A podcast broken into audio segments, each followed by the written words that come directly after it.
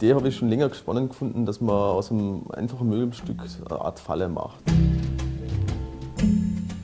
Drehpunkt oder das, das Scharnier dann in der Geschichte singe, wenn der, dem Maler der, der Hock unter dem Arsch weggezogen wird und er fällt am Boden, wird in so eine Passivität gedrängt und ab dann stehen die Personen und auch eben der Maler oder die Protagonisten den Objekten auf gleicher Ebene gegenüber. Sie sind aktiv und passiv zugleich.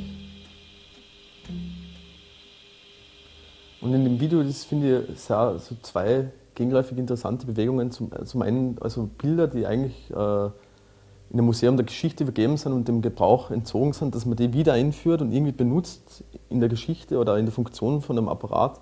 Und auf der anderen Seite äh, Gegenstände von Ikea oder vom Bauhaus oder die im Atelier zusammengebaut werden, dann ins Museum holt und die bekommen dann auch so wieder auf der anderen Seite so komische Aura. Also es ist so Überkreuzung, man holt einmal was runter, die Bilder holt man runter wieder, so in die Realität des Gebrauchs und so Gegenstände, so banale, hebt man rauf, so in die sakrale Ebene.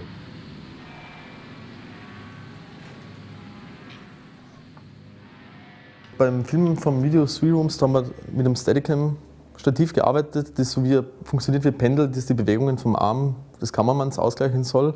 Das haben wir nicht geschafft, aber irgendwie bin ich dann auch auf die Idee gekommen, dass man genau das Problem wieder produktiv verwenden kann, wie bei dem Zeich beim, beim Zeichenapparat da. Und habe das sozusagen dann den Tisch einfach aufgehängt über so eine Aufhängung, verbunden mit, mit einem Sessel, also der auf Federn gelagert ist und dann, dann halt wieder Person ins Spiel braucht, also die das ganze System aufbricht. Die Person äh, bewegt sich im Sessel, die Bewegungen werden übertragen aufs System. Das fängt zum, beginnt zum Schwingen. Und dann die Eigenmassen von dem System. Also haben natürlich, wirken es wieder rückwirkend aus auf, auf die Bewegungen, beeinflussen die Bewegungen von dem, der drauf sitzt. Also das hat sozusagen als Feedback. Also das finde ich, find ich echt interessant, weil man hat ja eigentlich, man macht die Bewegungen willkürlich normal mit den Muskeln, aber da mir wird so die Willkür stark irgendwie begrenzt. Man ist zwar Ursprung für die, für die Impulsgeber für den Zeichenprozess und man bewegt seine Muskeln willkürlich, aber eigentlich durch das System dauernd wieder, wieder Energie zurückgibt und dann selber bewegt, kann man das, den Prozess nicht steuern und die ganze Muskulatur, man wird so, so einer Passivität ausgesetzt. So willkürliche Muskulatur wird zu unwillkürlicher. Ich bin jetzt da rum, wenn man das mal ganz so metaphorisch spricht, eigentlich wie ein Darm oder so, dass diese Muskelbewegungen, die aber nicht steuerbar sind oder so. Immer kann mich zwar bewegen, aber das System bewegt sich selber, bewegt mich. Man sieht, während man zeichnet, sieht man das Papier, es ist quasi wie man selber zeichnet und es ist stellt sich die Frage, was abgebildet wird. Äh, will ich was abbilden oder werde ich selber abgebildet, so wie ähnlich wie bei so einem Schädel, bei so einem Hirn-CD? Und äh, das finde ich halt interessant an die Zeichnungen. Man kann, man kann nicht sagen, die Zeichnungen sind abstrakt. Man kann jetzt, es stellt sich halt die Frage, was, was wird repräsentiert? Repräsentiere ich, äh, versuche ich darzustellen und es lässt sich nicht einlösen oder werde ich dargestellt? Und das ist je nachdem, in was für im Kontext ich dann die Ergebnisse, die Zeichnungen wieder störe. Also es ergeben, ergeben sich da verschiedene Spuren, die man dann weiterlegen kann.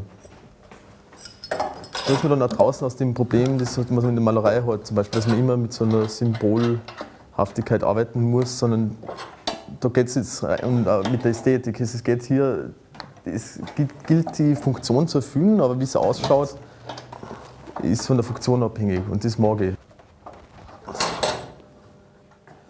Also ich glaube, was halt da Parallelen gibt zwischen dem Zeichenapparat bei Watch Yourself Being a Diagram und bei Three Rooms in dem Video, wo der Maler die Objekte verwendet, ist, dass äh, die Passivität, indem man zwingt wird. Man will willkürlich was erreichen oder sie bewegen, aber die Objekte zwingen einen dazu, dass man also zu, zu, einer gewissen, eigentlich zu einer gewissen Handlung oder zu einem gewissen Verhalten. Man handelt nicht mehr, sondern man muss sich irgendwie verhalten.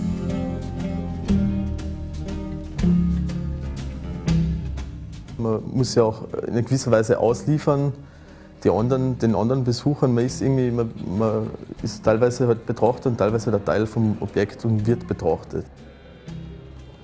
Ja, und, und dann halt durch, durch die Hämmer wieder, die ich zum Beispiel bei, bei dem Zeichnerapparat verwendet habe, da irgendwie auf die nächste Idee gekommen, dass ich so eine Art äh, Apparat, Hammerschlagapparat baue. Man hat einen abgeschlossenen Raum, da drin ist dann das Schlagwerk im Hammer Und das nervt extrem und wirkt halt quälend, so ähnlich wie in der Lili Marleen vom Rainer Werner Fassbinder. Da wurde der Hauptprotagonist von den Nazis eingesperrt in einen Raum und dem wurde immer der gleiche Song vorgespielt, sozusagen als psychologische Folter. Und wenn man dann zum Beispiel auf der Zeichenmaschine oben sitzt und beobachtet wird von den anderen, die bei so Aktionen dann dabei sind, und sich da, da oben verhält und mehr oder weniger willkürliche oder unwillkürliche Bewegungen vollführt und dabei beobachtet wird, dann kommt dann jede Bewegung ins Bewusstsein und das kriegt so was Zwanghaftes und, und was Monströses. Und gleichzeitig ist es eben bei der, bei der Kiste, man hat so eine Repetition in der Zeit, genauso wie das Tropfen vom Wasserhahn. So was ganz Alltägliches, das, das immer wieder kommt und dann so große Anmaße nimmt.